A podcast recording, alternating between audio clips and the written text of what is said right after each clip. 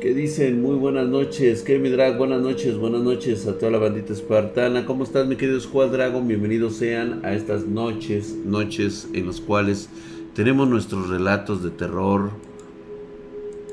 Eh, se está volviendo una tradición estar aquí, este, narrando todas estas historias. Dando la bienvenida a toda la bandita espartana. Eh, no sé si ya empezar. Vamos a empezar con unas historias espartanas. Y ahorita les cuento. Bien. Voy a, voy a hacer como que la introducción de lo que quiero hoy este, contarles esta historia. Porque últimamente he tenido la oportunidad, gracias a la comunidad de Espartana, de que me han mandado algunos videos donde se cuentan historias, donde ocurren sucesos de supuestos cazadores de fantasmas que van a buscar brujas a los cementerios y este y cerros. Sí, ¿no? Que van y que se enfrentan al maligno y todo eso y que luego llegan a tener posesiones. Quiero quiero hacer un paréntesis en este concepto porque, primero que nada, la forma de identificar un fraude es el estilo de cliché que se utiliza para ello. Utilizan leyendas ya caducas, utilizan el concepto de las historias que se contaban en los pueblos. Decir que una bruja tiene que vivir en condiciones de pobreza en algún lugar apartado para poder supuestamente extender su poder. Hay casos en los que te diré que realmente no se tratan de brujas simplemente son de pobres almas desafortunadas que de alguna manera fueron engañadas, haciéndoles creer que en algún momento determinado pudieran llegar a tener o ser brujas. Esa sería como que la parte más bonita de todo esto. Gracias mi querido Gus 2521 Gracias por esa suscripción, de verdad, estás mamadísimo por los paneles del leak, mi buen Drac. Efectivamente, para los paneles del, del leak, así es, muchas gracias, estás mamadísimo, cara. Gracias, hermosa Jennifer, ya está también aquí la hermosa Brenda, ya está aquí con nosotros, muchas gracias. Una tortita del pastor se agradece mucho. Adiós, Dar, ya me voy a dormir. Marianita Mejía, siempre te vas a dormir muy temprano, ni siquiera en viernes. Me imagino que no te dejan dormir tan noche. Muchas gracias por estar un ratito aquí con nosotros. Vete a dormir. Y también para que no escuches cosas feas. A mí no me diste, Melectos, no te di tu mamadísimo hijo de su putísima madre. Estás mamadísimo, mi querido Melectos. Claro que sí, ahí está, pago siempre mi condición. Allá estás, Melectos, y por acá desaparece, ahí está mamadísimo, querido este, el chaneque. No, tú no, güey. Cuando tenía ocho años recuerdo de darme un baño, vi la figura de Jesucristo caminando por el patio, no tenía razón ni nada. Ay, en la madre, güey. Número uno, primero para que sepas o hayas identificado que es Jesucristo, primero que nada has tenido una manipulación de el conocimiento común y corriente que se les ha propiciado a las personas que creen propiamente en el cristianismo. De lo que aquí hablamos no son conceptos espirituales relacionados a una religión, sino a una fuerza de la naturaleza existente que todavía no termina por ser descubierta. Quiero mencionarte que cualquier tipo de concepto de posesión, cualquier tipo de concepto de búsqueda de una auténtica bruja, a lo único que te va a llevar es a una muerte segura. O incluso, si bien te va y tienes la suerte de morir, a toda madre. Hay gente desafortunada que ni siquiera puede llegar a tener ese dulce final.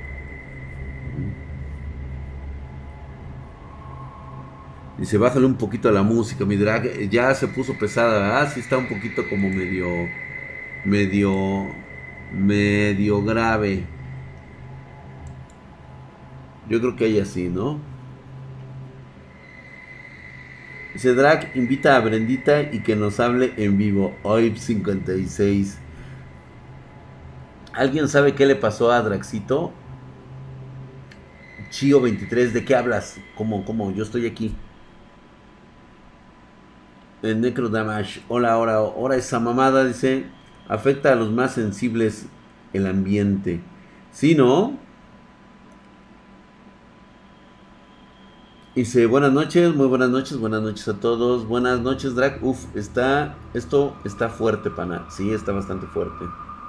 ¿A dónde pasará contigo cuando mueras? ¿Te preocupa eso? Fíjate que de alguna manera sí preocupa por, eh, sobre todo por los últimos instantes de la muerte. Buenas noches, buenas noches a toda la banda. Pues bueno, yo lo que más he escuchado son susurros en los árboles, voces de mujeres en Tula Hidalgo. Fíjate que Vamos a empezar a hablar ahorita, vamos a entrar en el contexto, vamos a... A ver qué nos mandaron de historias los espartanos. Quiero decirte que si quieres mandarnos tu historia, estamos en Drag Spartan.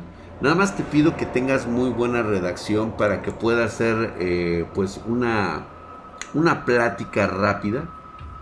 ¿Sí? Y fíjate que me escribe Will Free sobre todo porque quiere saber el concepto de su sueño. Dice que soñó que era un tipo idéntico a Dominic Purcell en su papel de John Doe. Atendía un centro comunitario, obviamente esto me iba a traer problemas con las bandas. Llegando al centro encuentro a mi hija muerta en un bote de basura. Esas cajas metálicas grandes, no sé cómo rayos pero viajo en el tiempo y llego 10 minutos antes de que la maten. Me toman a mí y me matan. Llega ella y encuentra mi cuerpo en llamas en el basurero. Todo fue muy real. Ella era castaña y delgada. O sea, como si hubieras tenido una experiencia. Fue algo muy rápido de Will Free, ¿eh?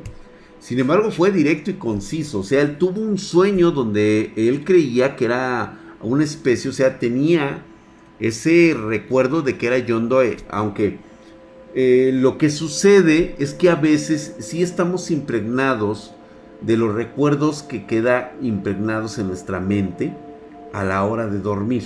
Obviamente a esto le llamaríamos nosotros un sueño ultrafumado. Sin embargo, no dejo. Gracias, mi querido Gladiador 72 por tus 10 dólares, hijo de su putísima madre. Estás Herculeo y Mamadesco y eres el fan número uno de Draxito Bebé aquí en Spartan Geek. Muchas gracias mi hermano, verdaderamente Herculeo y Mamadesco. Mm, justamente del toro, ahorita vamos a hablar de esos conceptos. ¿Sí? Eh, dragspartan.gmail.com, ¿correcto? Y ahora, los sueños en el, eh, están escritos en el, en el Glamour que tengo yo este, en, la, en la casa maldita. Eh, fue un estudio muy, muy concienzudo y traía sobre todo un tratado por parte de esta tía que ya muy pronto contaré una historia relacionada a esta señora, yo no le puedo llamar tía, la verdad es que nunca supe si realmente era una tía mía. Para todos aquellos que no, de hecho yo la cuento desde mucho antes que saliera esta pendejada de Resident Evil, porque no va a faltar quien diga que, ay, ahora ya lo compré. No, ahí están los videos y de hecho muchos espartanos ya tenían conocimiento de esta entidad que yo les comentaba que estaba siempre sentada en el pórtico de la abuela. Una mujer que desde muy joven a mí me dio muchísimo miedo. Y de hecho suelo tener muchos traumas nocturnos por esta persona. era una persona, era una mujer extremadamente grande y extremadamente obesa, que nada más estaba sentada en el pórtico. Y su cabeza era descomunal, era la cabeza de un cerdo gigante. Obviamente lo que llamaba mucho la atención era esa risa maquiavélica que tenía cada que pasaba yo. Era una persona enorme. Sus ojos cada que reía, recuerdo muy bien que siempre los ponía en blanco, o al menos eso parecía, y reía con unas carcajadas de burla. Cuando yo pasaba eso, siendo un niño, me impresionaba muchísimo muchísimo. Era, era algo grotesco. Era como un sapo grande, hinchado. Y valga la comparación, pero salía mi abuela y mi abuela parecía una niña al lado de esta mujer que siempre estaba sentada ahí. Ella decía, la abuela decía que era su hermana. Gracias, mi querido Waller eh, DWP. Mi drag, ¿tú crees que hay, qué hay después de la muerte? Mamadísimo. Hay una conciencia, hay una conciencia, mi querido Waller, Waller DWP. Hay una conciencia que eh, se transmite que muy posiblemente cumpla dos funciones. Una de ellas es la decisión de hacerse uno con la energía del universo y la dos, la posibilidad de entrar en un círculo infinito de reencarnaciones en otras realidades y otros universos. Hay un concepto que estamos pasando desapercibido, pero no sabría decirte cuál es. Este. Por supuesto que esta mujer dejó escritos. Tengo su escrito de puño y letra en nuestro More y ella comentaba, o más bien ella estudió, o la cosa esta estudió, el concepto de los sueños como tal. Mucha gente tiene pesadillas y aunque existe mm, investigaciones por parte de neurólogos, por parte de todas esas personas de ciencia, de los cuales yo estoy totalmente de acuerdo en todo lo que han estudiado, sin embargo, esas pequeñas ramificaciones que ellos no pueden explicar porque no hay una evidencia científica de cómo es que generamos tanta electricidad, cómo encendemos las zonas de nuestro cerebro cuando estamos durmiendo. ¿Qué hace realmente nuestro cerebro creando imágenes, reproduciendo o llevando nuestra propia vida a otras realidades? Muchas veces los sueños suelen ser otras vidas u otras realidades con las cuales conectamos. Somos las antenas que sincronizan con otras realidades de otras personas muy parecidas a nosotros y que viven en realidades oscuras o en realidades demasiado blancas o fantásticas, por así decirlo. Este, por supuesto, ahorita esta es como que la explicación. Vamos con Luis Osvaldo Rodríguez Morales. Dice, hola Drac, espero estés teniendo muy buenas noches. Te escribo para contarte una anécdota de la familia, pero es un poco larga. Así que empiezo. Todo esto se suscita en la casa de una tía abuela, mi, este, mía, hermana de mi abuelito, que en paz descanse. Ella tenía tres hijos, ahora solo vive uno.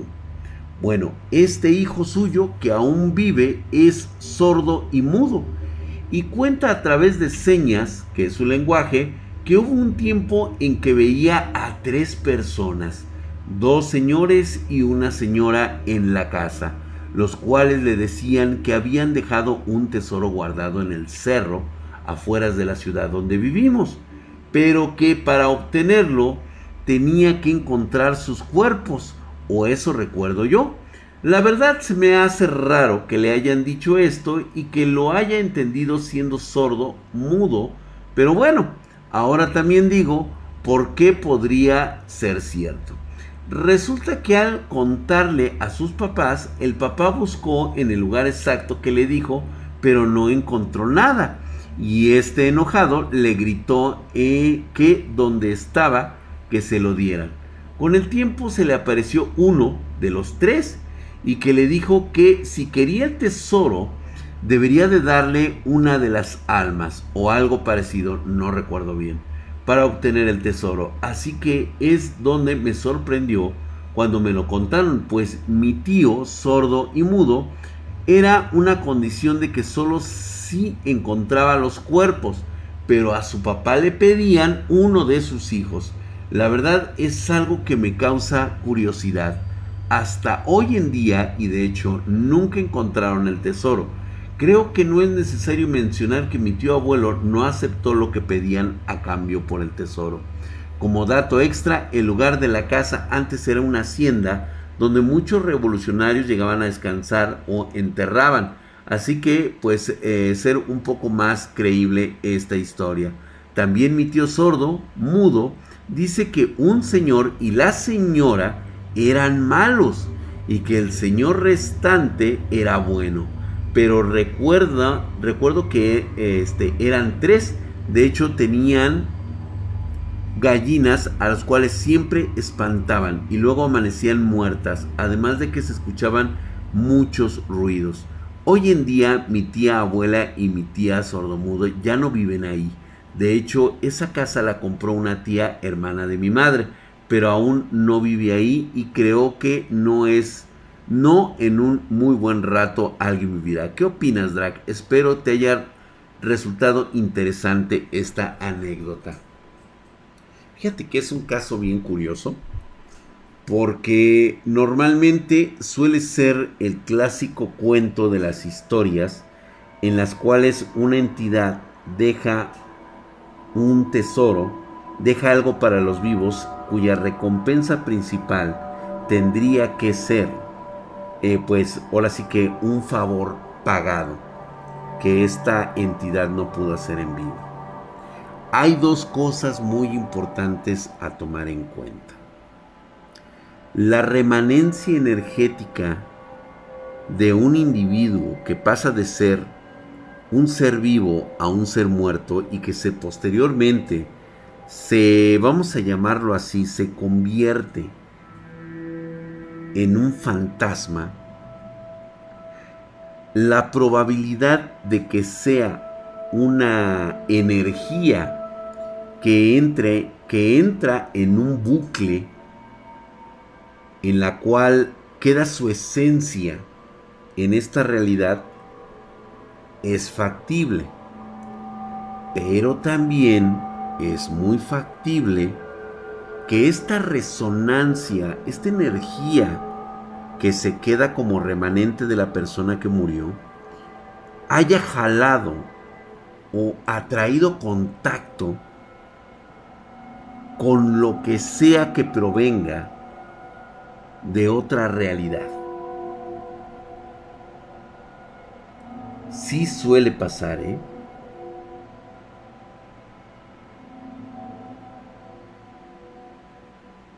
Reitero nuevamente, un verdadero fenómeno paranormal normalmente suele ser de una característica de los cuales las personas no se jactan.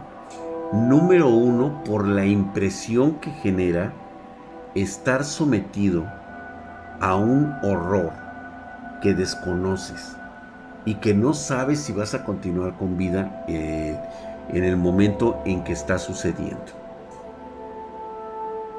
La segunda es ir a buscar deliberadamente las fuerzas sobrenaturales. No es buena idea. Y mucho menos cuando crees que solamente tienes documentadas algunas cosas y no vas preparado para enfrentarte a lo que te puede llegar a pasar.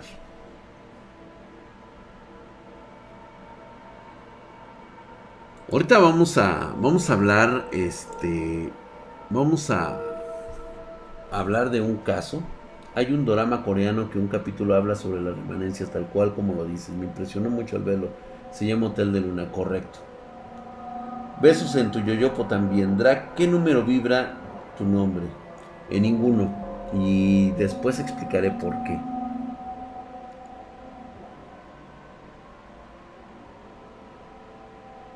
Ok, vamos con Lucas. Vamos a terminar con Lucas. Son tres historias de espartanos que nos mandan. Normalmente leemos, leemos y ahorita les voy a contar una historia que quedó. No es una historia propiamente, es una anécdota. De hecho, para prepararlos, eh, muchos de ustedes me han seguido durante mucho tiempo. ¿Se acuerdan cuando comenté que habíamos ido a la iglesia? donde se aparecen ciertos espíritus y uno de ellos es extremadamente malvado,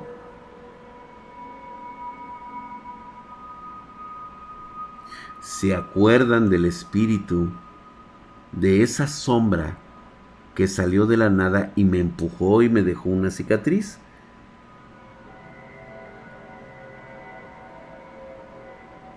Así es. Ahorita vamos a hablar de un detalle. No, este es una situación que pasó y que no había contado porque faltaban algunos elementos para poderlo contar. Y en este caso surgió el cuento porque muchas personas están confundidas al creer sobre relatos paranormales. Ahorita les explico de qué estoy hablando. Esa es una y ahorita te voy a contar de lo que, de lo que vamos a hablar. Hola, buenas noches, dice Lucas. Mi historia empieza una noche cuando volvía de la casa de mi novia. Esto ya hace unos años, creo, recordar. La casa de mi novia estaba a unos 7 u 8 cuadras de mi casa. Era una noche tranquila, se escuchaban los autos pasar, el viento soplaba sobre las hojas, la luna muy llena. Bueno, retorno, ya iba caminando por la calle, a una cuadra de mi casa, me pasa esto. Miré de reojo a mi derecha y vi un perro negro de aproximadamente 2 metros de altura. Lo pude calcular ya que yo mido un 85 y solo me pasaba por pocos centímetros. Lo que me pareció raro es que todo se puso en silencio y yo seguía caminando normalmente y sentía que me seguía. Yo interpreté que era algo relacionado a mi perro y me estaba protegiendo de algo. Te cuento que a mis tres años me regalaron un perro y era como un hermano para mí. A los 13 años falleció porque un colectivero no lo atropelló en la esquina de mi casa. Yo pienso que mi perro sigue conectado de alguna manera y me protege. Después de que pasé la cuadra donde lo atropellaron, ya no sentí que me seguía ese perro negro grande. Soy de Argentina, todas tus historias me parecen muy interesantes y los consejos que das me han servido mucho. Buenas noches, mamadísimo. Muchísimas gracias por compartir tu vivencia experiencia. Te agradezco de corazón. Mi querido Lucas, realmente lo que, si es tal cual me lo estás contando, quiero decirte que eso no era tu perro. No te atrevas a acercarte cuando uno de nuestros animales fallece, la vida que tuvo con nosotros se es anclada con la tuya. Es decir, que lo recuerdas a través de la, energía que ha dejado, la llamada reminiscencia. Ya no queda más. Es imposible que un animal cariñoso que conociste se te pueda volver a aparecer. Lo que tú tuviste en ese momento es lo que llamamos un cambio de escenario. Estuviste en otro plano dimensional de alguna realidad y lo que allí había es la esencia de lo que dejó tu perro cuando murió, pero que solamente atrajo a lo que tú crees que era un perro. Te puedo asegurar que eso no era un perro y ya nos había pasado anteriormente. Nada más que al parecer a ti te tocó en la noche. No sé qué hubiera pasado si hubiera sido en el día. Tal vez te hubieras llevado una experiencia muy desagradable. Pero bueno. No. Cinco de chistorra, no. No deberías. Y si las ves, esos no son tus animales. Ay, Misterio Anónimo, reconoce su conejito. No, Rocker Lerk, no tienen alma, tienen energía, igual que nosotros. Es la remanencia de nuestra energía eléctrica y nuestro concepto de querer continuar vivos a través de lo que ya muchos han denominado el espíritu o la muerte cuántica. Es algo bastante raro, muy loco, por cierto, y muy volado de la cabeza. Siguen con nosotros conectados, eso es una realidad, pero ya forman parte de nosotros. Por lo tanto, es como si tú te trataras de ver al rostro sin un espejo. No se puede. Por eso es importante tener un compañero espiritual. Estos animales detectan cuando hay flujos negativos que vuelan en el ambiente. Todos aquellos que tienen gato se han preguntado que de repente su gato es muy cariñoso y se pone en un lugar específico de su cuerpo. Y de ahí no se para, no se levanta siente una fuerte atracción y a veces cuando siente que ya sanó, se retira y no se vuelve a poner ahí. Y tú te preguntas, ah, pero si aquí estaba tan a gusto, ¿por qué ya no lo hace? Porque ya no lo necesitas. Un compañero espiritual es lo que nosotros llamamos mascotas. Estos seres suelen tener una conexión natural hacia energías totalmente negativas.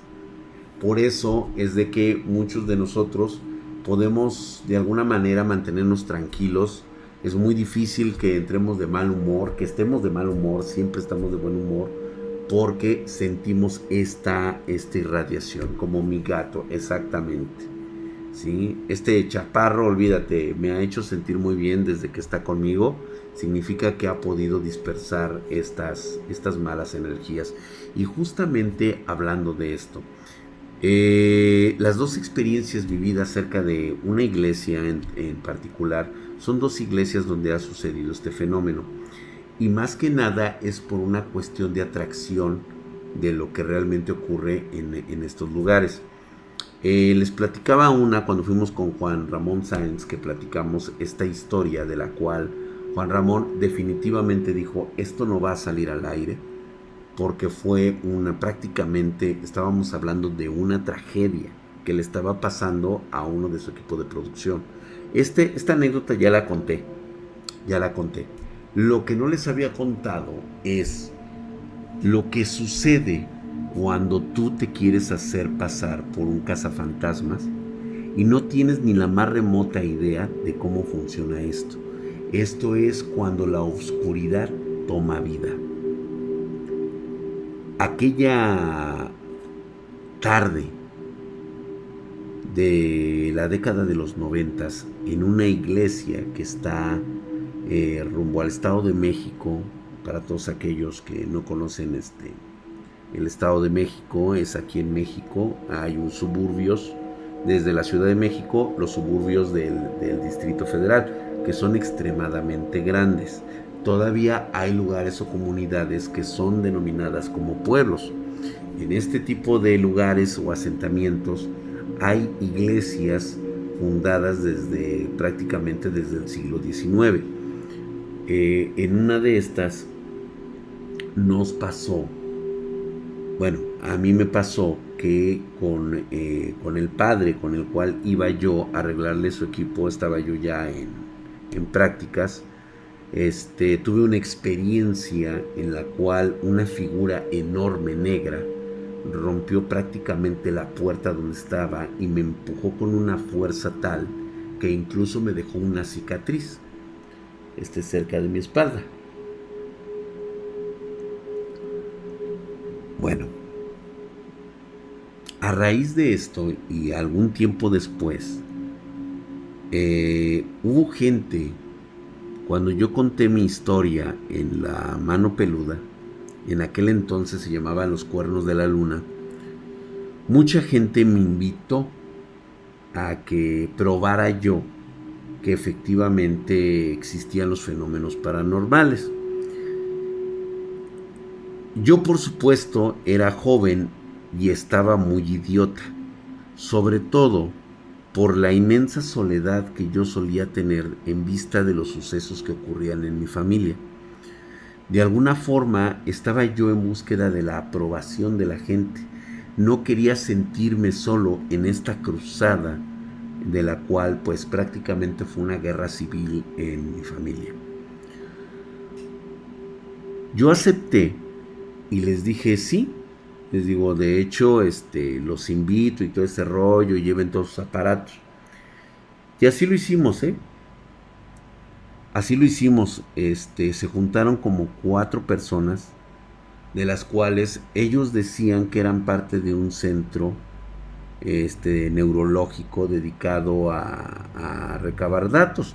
Ellos realmente no iban con la intención de creer que algo estaba sucediendo y yo no iba con la intención de hacerlos creer que todo lo que verían sería real. La verdad es de que yo lo que esperaba era de alguna forma la confirmación de que yo estaba metido en un pedo, ¿sí? Y que estas personas pudieran llegar a enterarse de que yo estaba metido en pedos. O sea, en una situación bastante complicada y pues por ahí pudiera salir algo que nos pudiera, que nos pudiera ayudar, ¿no? Entonces, este,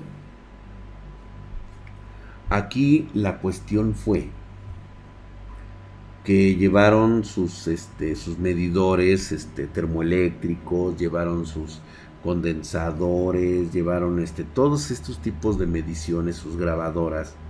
Y recuerdo muy bien aquella, aquella tarde una tarde de, eh, de viernes para amanecer, no, perdón, era jueves para amanecer viernes, porque las misas no se daban los jueves ni los viernes, sino que estaba todo preparado para los sábados. Entonces, nuevamente yo acudí al apoyo de, de, mi, de, de, este amigo, de este amigo sacerdote, que no es el sacerdote Hijo del Agua, ya les he contado de él. No, este era otro padre que este voy a no voy a decir su nombre porque prometí que jamás diría quién era él, de en vista de la situación que sucedió.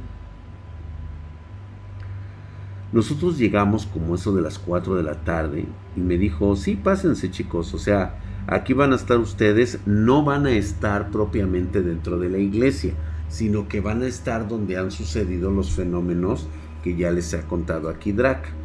Y yo dije, ah, pues órale, estoy a punto de decir mi nombre verdadero, casi se iban a cagar ahorita muchos.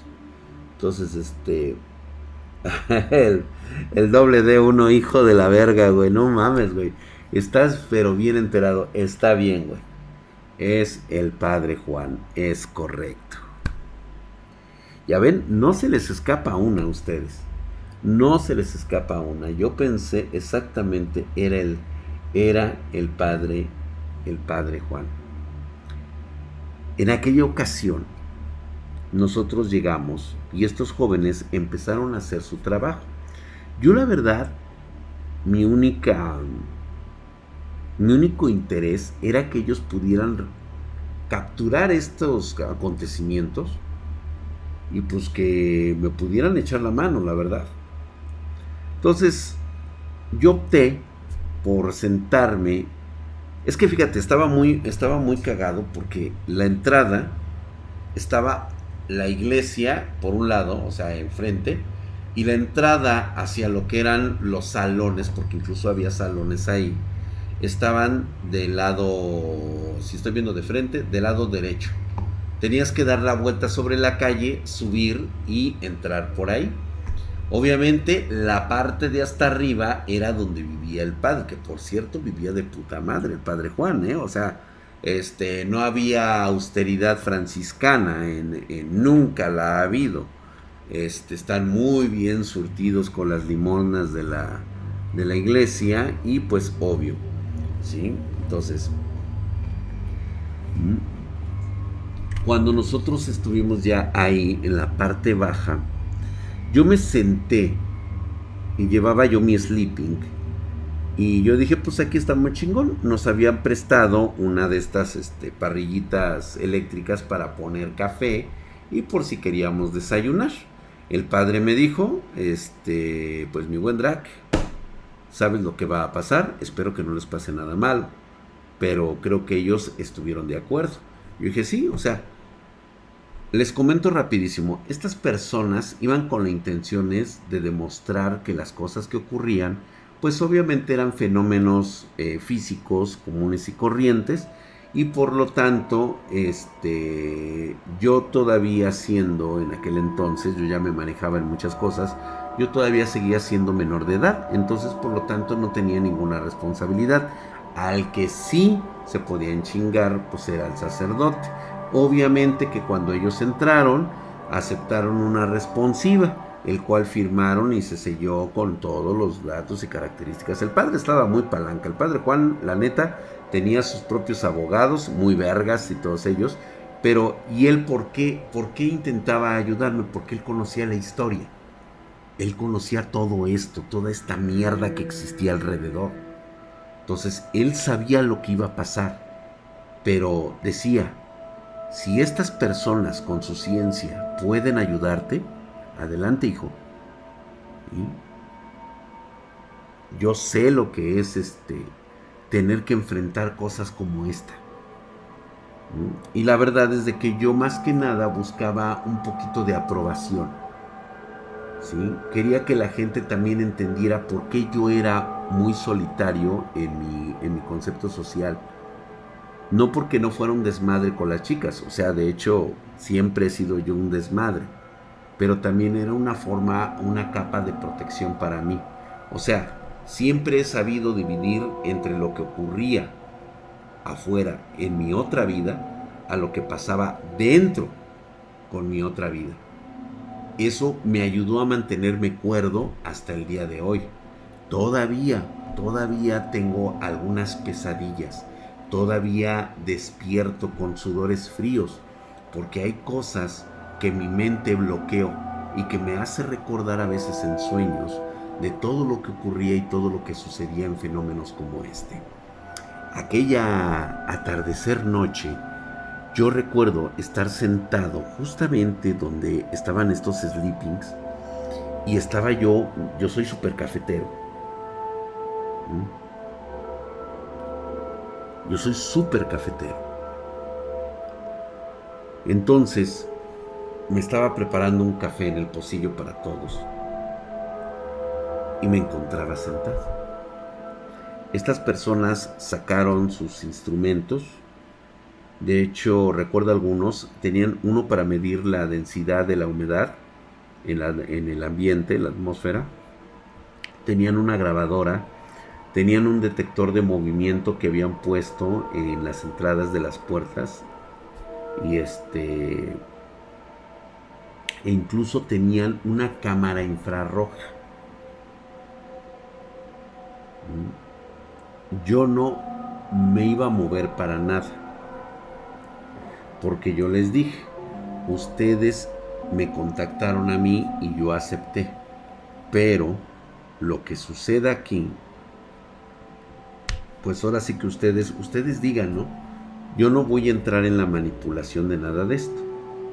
Recuerdo haberme sentado en el centro, haber tenido un preparado como este, como el que siempre les muestro, un preparado especial. Y me senté e hice un círculo alrededor de mi persona. Tenía mi mi, amuleto de protección. Y únicamente cerré mi mente por si algo llegaba a suceder. Yo sabía que algo pasaría porque ese lugar estaba cargado de una entidad que incluso me llegó a agredir cuando estaba con la guardia baja. Pueden llamarlo como ustedes quieran. Pueden llamarlo polvos mágicos, como ustedes gusten. Es algo que verdaderamente no me importa si lo quieren creer o no. Son libres, como todo lo que hacen en sus vidas. Tienen ustedes el libre albedrío de pensar y de creer lo que ustedes quieran. Igual que lo hicieron estas tres personas. Eran dos chavos y una chava. Mira, quisiera acordarme de sus nombres, pero no puedo hacerlo. Recuerdo vagamente a la, a la muchacha, era mayor que yo, o sea, me llevaba por lo menos unos 10 años. Yo tendría unos 16, 17 años. Entonces ella tendría unos 24, 25 años.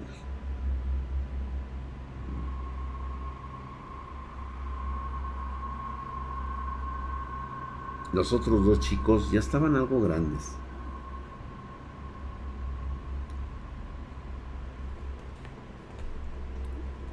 déjame poner un poquito más aquí como veo. Así.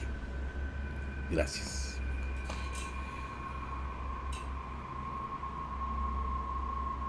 Eran por ahí como de las 8 de la noche. Cuando se empezaban a escuchar como pequeñas risas que provenían de varios puntos del lugar donde siempre ocurría el fenómeno. Quiero mencionarte que era la parte de donde tocaron la puerta y después la abrieron. ¿Se acuerdan que estaba la oficina de este lado? Que yo cuando quise cerrar la puerta en ese momento fui aventado. Pues bueno, esa entrada ¿sí? de ese lado era este espacio grande. Ahí se empezaba a escuchar como pequeñas risas de niños.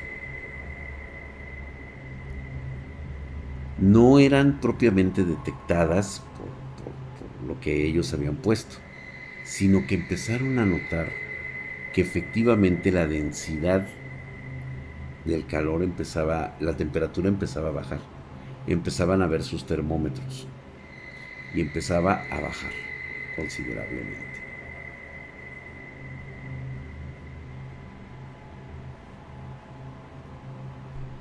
Después de eso, lo primero que ocurrió y que ellos luego luego detectaron fue ese sonidito del detector de movimientos que habían puesto en las puertas.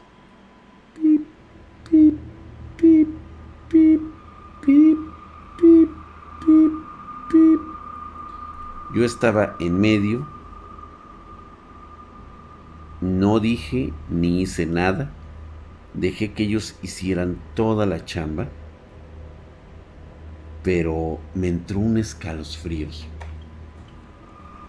porque inmediatamente estos jóvenes empezaban a tomar lecturas y, e hicieron lo más común que suele hacer una persona que se quiere dedicar a los fenómenos paranormales y es entablar contacto con una entidad que cree que está ahí para poder jugar con ellos. Es ahí donde vienen las preguntas de rigor. ¿Quién eres? ¿Por qué estás aquí? ¿Quieres jugar con nosotros?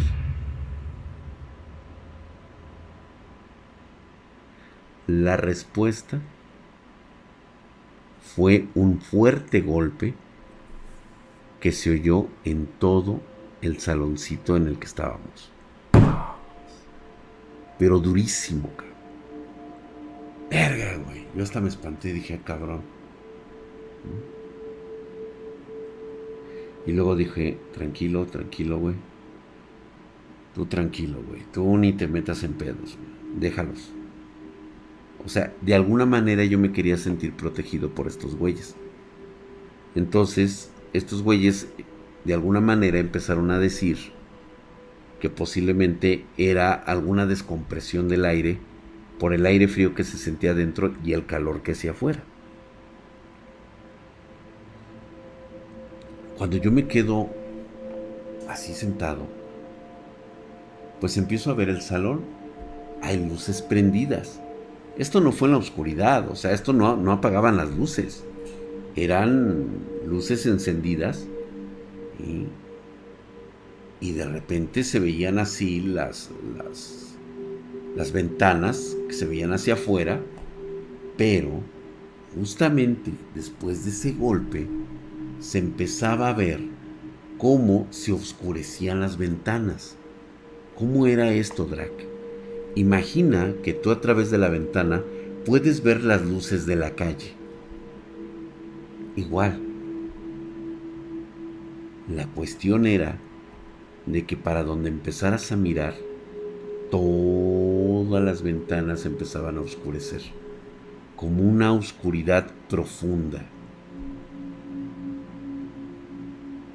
Y los chicos no entendían lo que estaba pasando empezaba a escuchar en las ventanas. Algo allá afuera estaba tocando las ventanas. No se podía ver absolutamente nada. No se veía nada. Y cuando digo nada es como si las ventanas estuvieran pintadas de negro.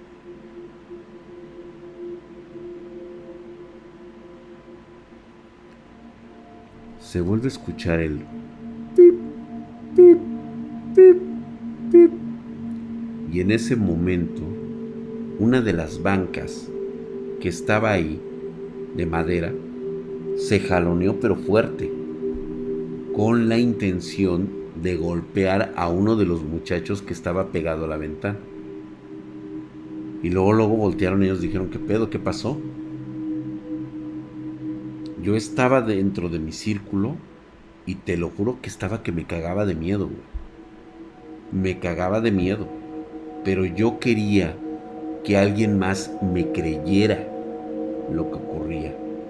O sea, alguien que estaba fuera de todo entorno, alguien que decía sentirse capaz de poder explicar los fenómenos que ocurrían Y en ese momento, en el detector de movimiento, cuando lanza este, la banca, pues prácticamente casi le pega al muchacho.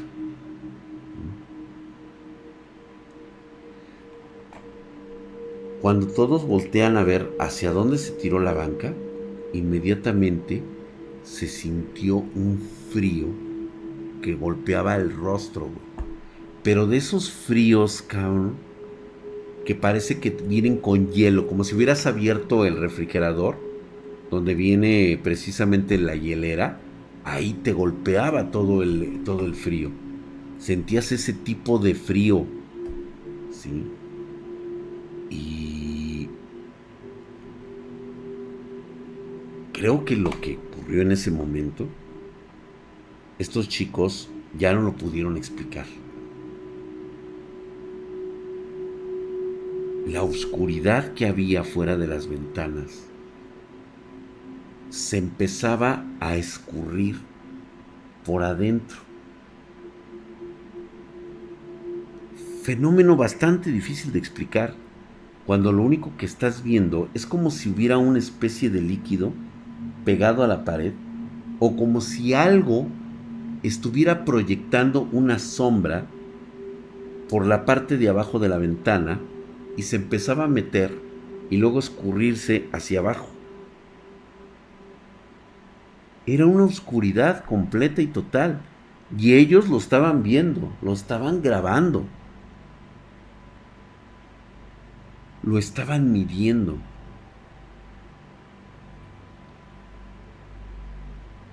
En ese momento se va la luz. O sea, de plano, el foco se, se, se, se hizo chiquita la luz, o sea, no se apagó. Se hizo de tal manera que nada más era una pequeña rajita roja del foco. Era prácticamente oscura.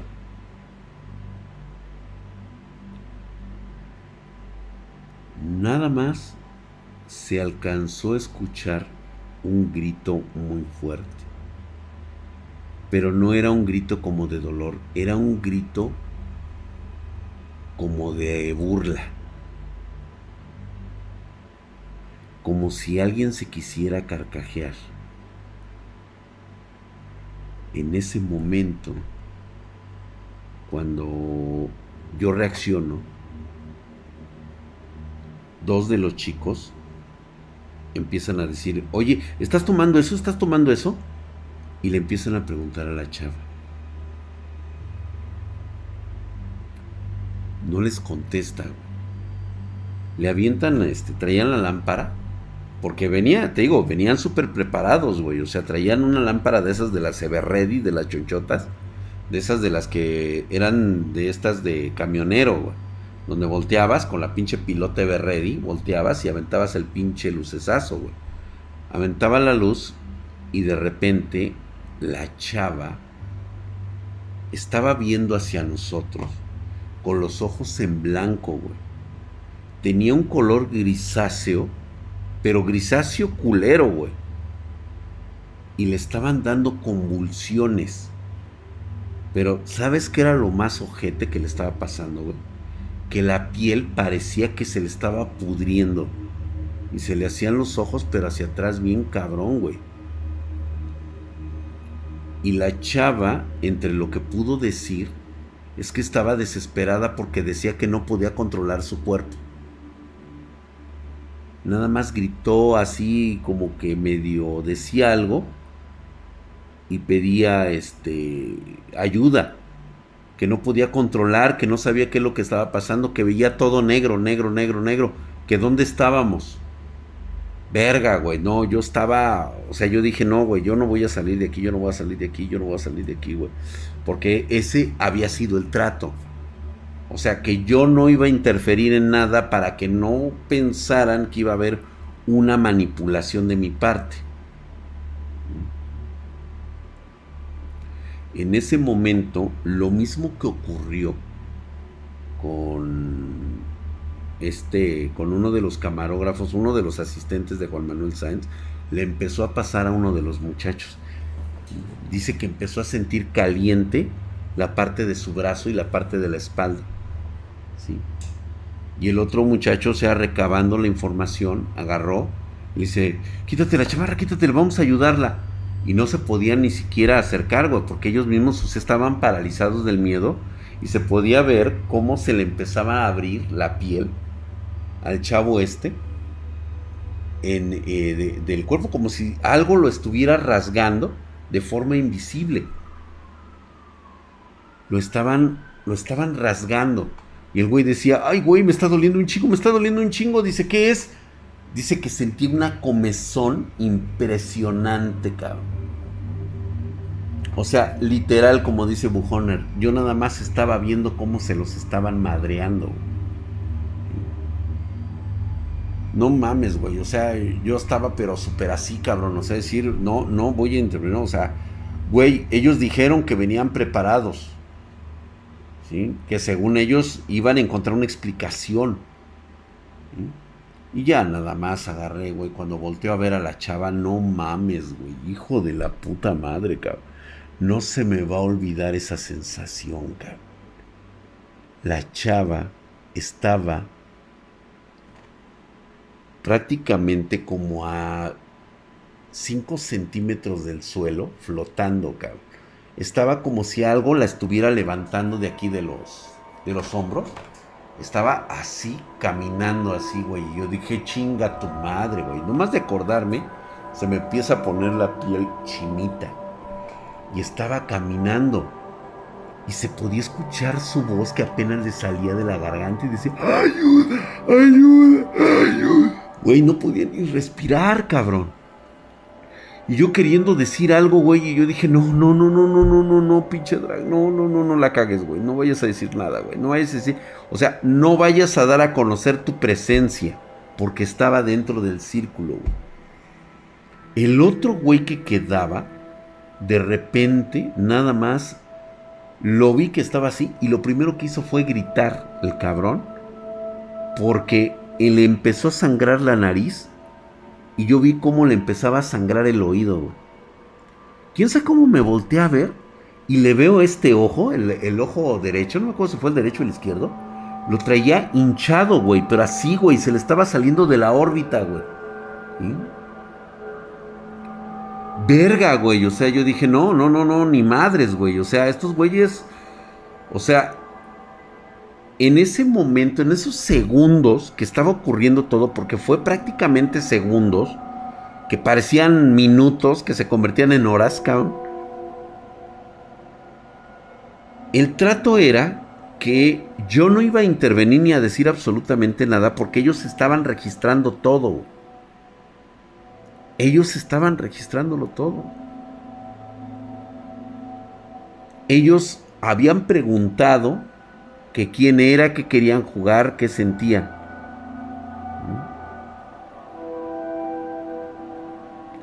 Y lo único que recibieron fue que los tres, al mismo tiempo, los azotaron así en... en eh, eh, ah, porque déjenme decirles que el sitio donde estábamos no era este... Era duela. Era duela donde estábamos, era una duela vieja era madera porque hagan de cuenta que era como una especie como de salón de teatro. Entonces a los tres parece que los como que los habían agarrado así del cuello y los azotaron, güey. Madres, cabrón, los tres al mismo tiempo. Y los tres así como que quisieron gritar, pero se estaban ahogando, güey. La duela era de madera, por supuesto. Es madera, son como tablas de madera que están en el suelo y sirven precisamente para aislar el ruido, ¿sí? absorber el ruido.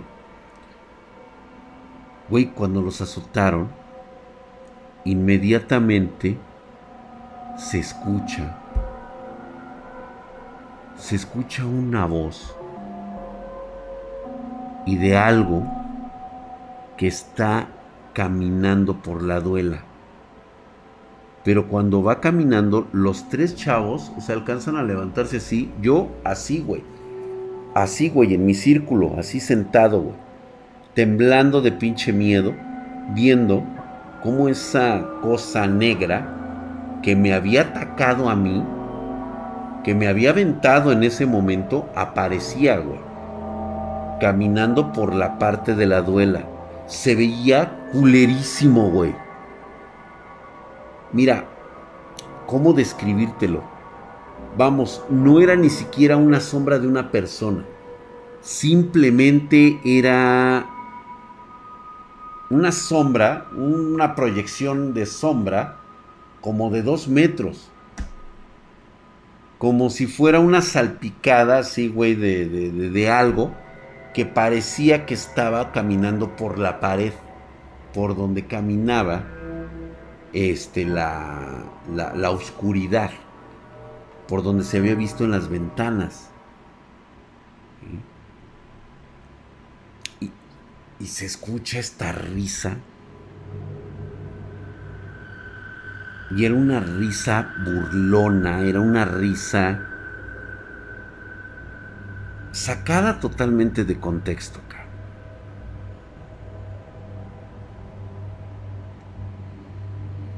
Cada que pasaba a la altura de donde estaba uno de estos chavos, nada más se podía escuchar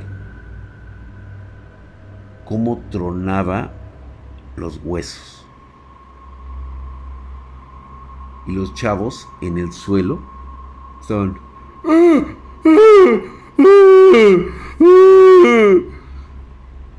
Le habían zafado a uno el hombro, a la chava le rompieron la rodilla y al otro cabrón le habían zafado el codo. Cuando todo se calmó, que fue cosa, ¿qué te digo, güey? Fue cosa de no te miento, fueron máximo 10 segundos. Parecía que había pasado horas de tortura, güey. Cuando regresa la luz, los veo a los tres chavos tirados así en el suelo. El otro güey agarrándose así su hombro, de que lo traía así, pero todo doblado. El güey ese, de, la, de aquí del, del codo, estaba zafado, güey. Como si alguien lo hubiera agarrado así, güey, y nada más le hubiera hecho así y le zafó el, brazo.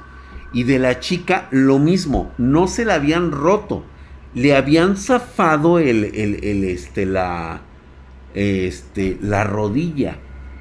Y los dejaron super madreadísimos, como si fueran muñecos, cabrón.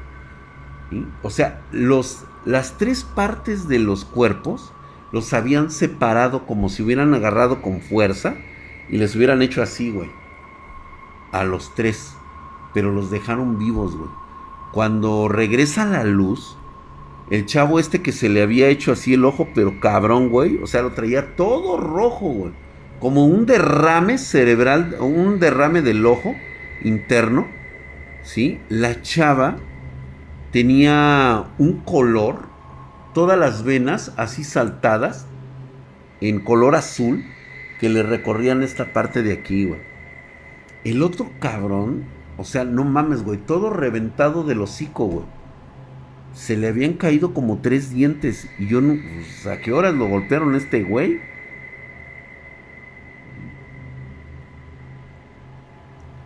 Y su espalda, toda tasajeada, güey. Como si le hubieran agarrado con un tenedor. Y le hubieran, este, le hubieran agarrado así como tiras de pollo, güey. Toda la espalda la traía tasajeada, güey, como si lo hubieran agarrado con navajas. Eran la medianoche y ya los chavos ya estaban afuera, como sea, se salieron, dejaron todas sus cosas ahí, ¿sí? Y se salieron. Así, güey. Ya estaban ahí y ya habían pedido, este, no dijeron nada pidieron una ambulancia, dijeron que les había pasado un accidente, se fueron los tres, ni siquiera hablaron conmigo, no me dijeron nada, simplemente agarraron así tal cual, ¿sí? Ni siquiera me preguntaron, se pasaron a la oficina del padre, ¿sí? Hicieron su llamada telefónica, agarraron y se salieron, güey. No guardaron nada, güey. Nada guardaron, ¿eh? Nada, así, güey. Y me dejaron solo ahí, güey.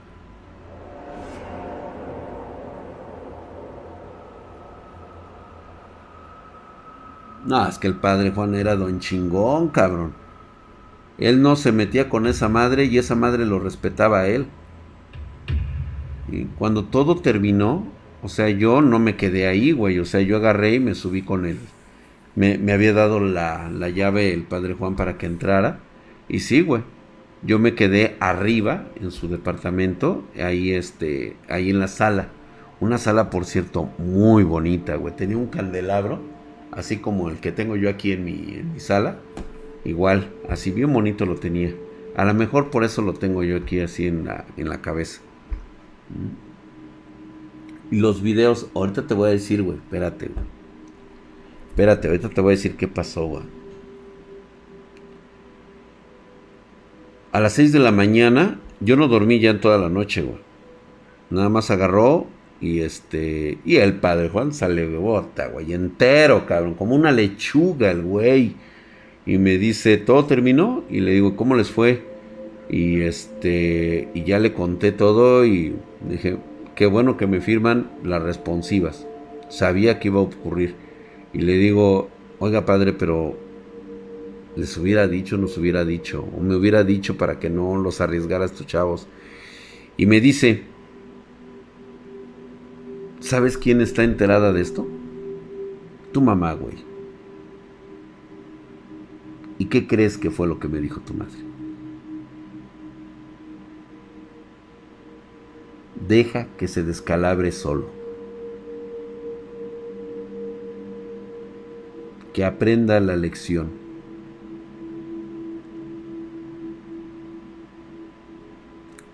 En ese momento entendí muchas cosas. Y él me dijo.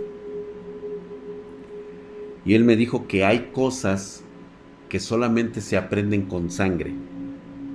Porque si no, tienden a olvidarse. Estos chavos nunca más los volví a ver.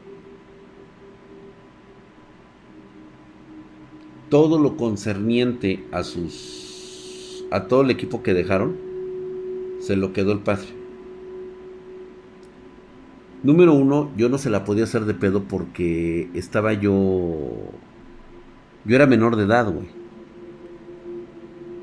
Y me dijo: Es que hay cosas que no se tienen que demostrar, ni que sean vistas por nadie porque precisamente por eso ocurren estas cosas. La gente cree lo que quiera creer.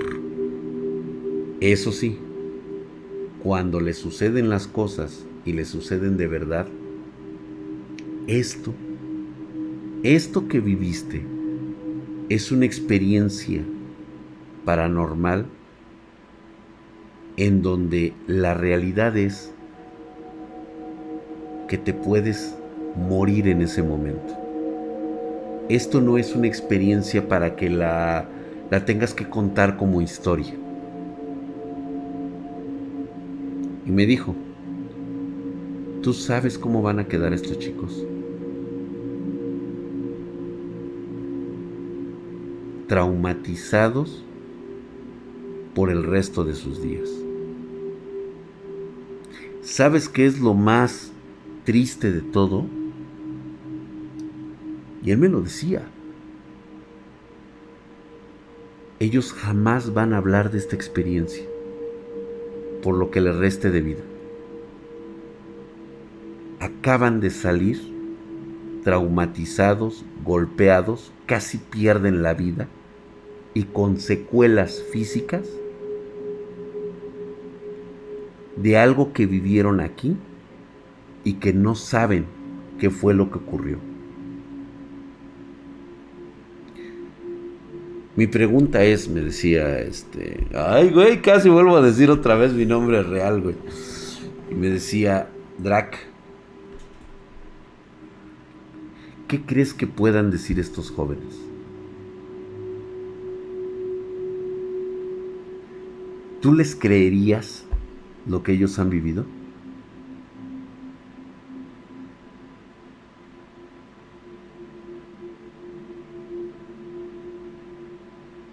Tendría que repetir como cuatro veces mi nombre para que lo entendieran más o menos.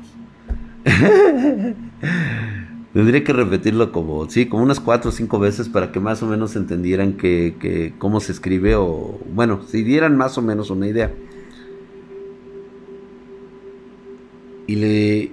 Y es ahí donde entendí por qué hay, por qué el evento como tal existe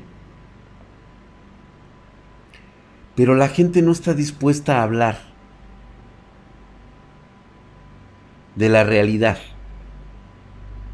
Es porque nadie, nadie te iba a creer. Por supuesto que se llevaron algo, mi querido Luigi Man, 99. Años después, entre las cosas que dejó el, padre Juan antes de irse, me, me dejó una, una grabación de voz, de esas de cassette metálica, que por cierto ahí, ahí tengo, un día les voy a poner, eh, ¿sabes qué es lo que no tengo grabadora? Voy a comprar una grabadora, ahí tengo esa grabación, quiero que escuchen la voz del padre Juan. Cuando Él me dice, me cuenta muchas cosas, pero concerniente a esta historia, Él me comentó que esos chicos se llevaron fragmentos de la oscuridad que habían tenido esa noche. Estos fragmentos crecen, se cultivan y van cambiando las personalidades de estos jóvenes. Yo me enteré que la chica se suicidó. Eso fue lo que me dijo el padre Juan. Yo no sé si realmente lo habrá hecho, pero dicen, él me contó que él después, como dejaron la responsiva firmada, el nombre y todo eso, él se encargó de saber qué había pasado. Que unos cinco años después del suceso, esta chica ya no aguantó y simplemente optó por el suicidio. Los otros dos chavos, uno de ellos empezó a tener problemas de drogadicción. Sí, se metió tan duro a las drogas que, pues bueno, murió de una sobredosis. Y el tercero, pues simplemente terminó en un hospital psiquiátrico, atendido por psiquiatras. ¿sí? Pero nunca, hasta él donde investigó, él dijo que nunca habían dicho lo que les había cambiado la vida aquella noche. Pues a ellos no les cambió la vida, güey. Pero a mí sí. Ahí aprendí que mi tendría que llegar a importar un puto carajo lo que la gente pensara de mí. Que por el afán de querer ser aceptado, no tendría que comprobar nada.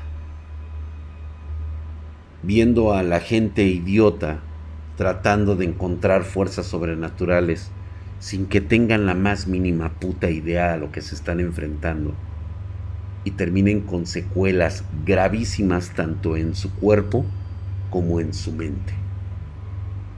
Desde ahí, esa fue la lección, me dio sentido las palabras que le había dicho mi madre al padre Juan. Déjalo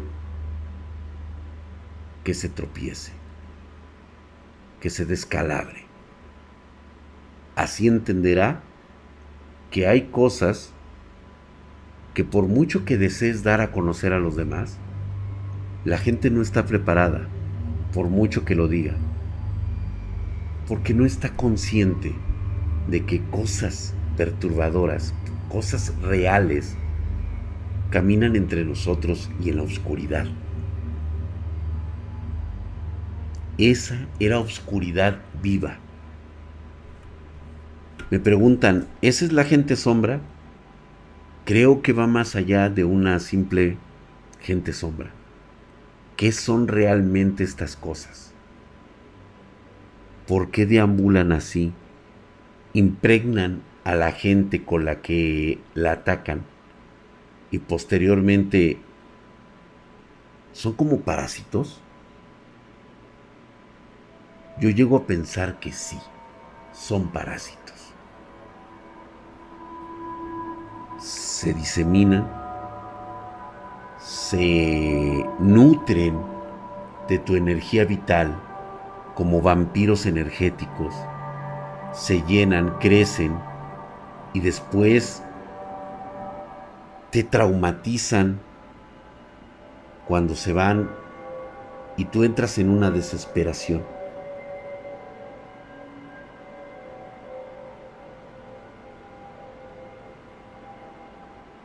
A eso voy, mi querido True Sedmo.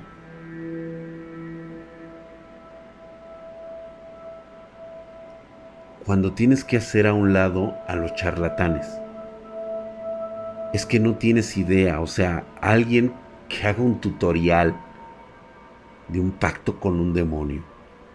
O sea, ¿sí sabe la realidad de lo que es eso? Tres jóvenes perdieron su vida, su salud, su futuro, por el simple hecho de perturbar a una entidad desconocida, oscura y malvada. ¿Qué crees que puede salir de bueno de, al hacer el pacto con un demonio?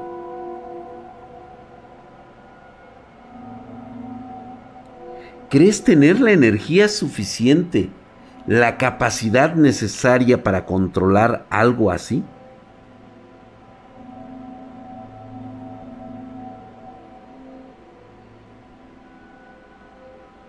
¿Crees que no habrá secuelas, no habrá consecuencias?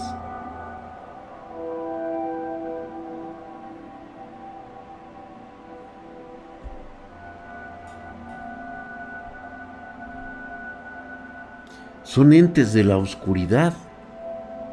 ¿De dónde salieron? ¿Por qué son parasitarios?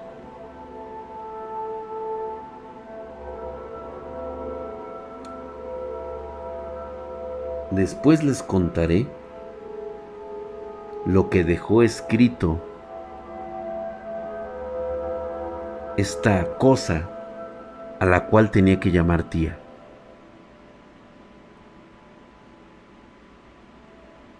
Creo que da una versión muy atinada y nos dice cómo conseguir controlar a estas sombras oscuras y a razón de qué.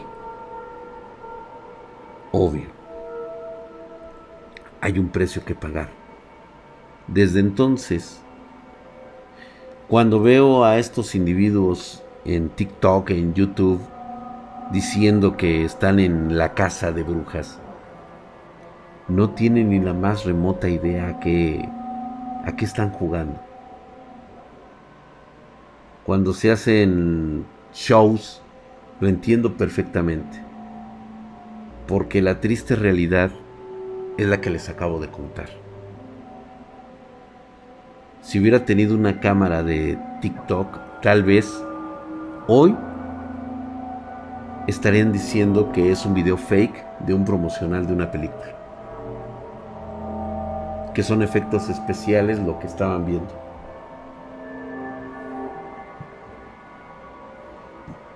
Monpram lo pensé durante muchos años, durante muchos años, y siempre me quedó la duda.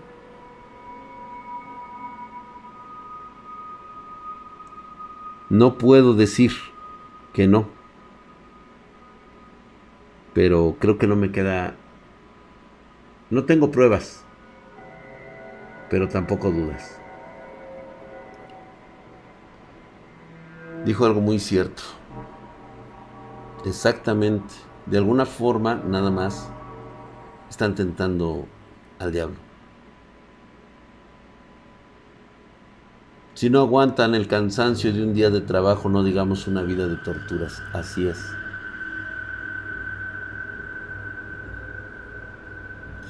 Ten cuidado, Alan Yandet ten mucho cuidado. Y pues bueno, con esta con esta lección nos tenemos que, que, quedar. Entiéndase de que cualquier tipo de trabajo, conjuro, este, todo lo que ustedes ven, los mentados amarres y todo eso. O sea, si mi madre hubiera conocido, que estoy casi seguro que lo ha de haber hecho en algún momento, se estaría riendo a carcajadas. Se estaría riendo a carcajadas de todos estos individuos. Y quién sabe, tal vez les daría una lección. Una lección como la lección que muy probablemente le, le dio a estos tres supuestos cazafantasmas. Para también darle la lección a un hijo tonto, a un hijo creído, que no volvería a ser semejante pendejada. Muchas gracias, mi querido Checo 262, hijo de su putísima madre. Estás mamadísimo, cabrón.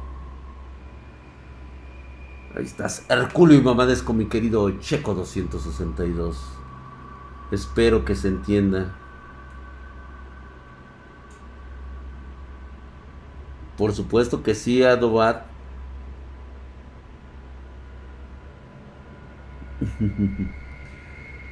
¿Qué dice Jack? Entonces si te nace un amarre que es en realidad una estafa. Pero, ojo.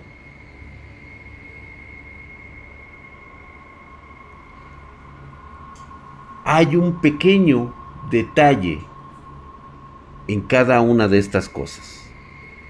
El ritual puede estar mal el ritual no es necesario. Pero el amarre puede ser real. La persona que inconscientemente pueda tener una energía o una capacidad nata para usar este tipo de campos energéticos, así conocerlos como tal, puede llegar a manipular a alguien más? Sí. Eso es muy real. Las capacidades propias del individuo de poder manejar a otro individuo anteriormente se le conocía como brujería, hechicería. Ahora bien, existen grados a grados. Tal vez hayan personas que tengan un talento muy escueto, nada refinado, pero que de alguna manera, de forma inconsciente, pueden manejar. La forma de hacer conjuros es una forma horrible, horripilante, cruel e inhumana. No, no es como suelen pintar las cosas. Se requiere una gran cantidad de energía emocional, espiritual y tal vez de vida. Vámonos porque esta noche no sabemos si la oscuridad invadirá nuestros hogares las ventanas se volverán totalmente oscuras. No veremos la luz de afuera. Quizá puedan entrar a nuestra casa.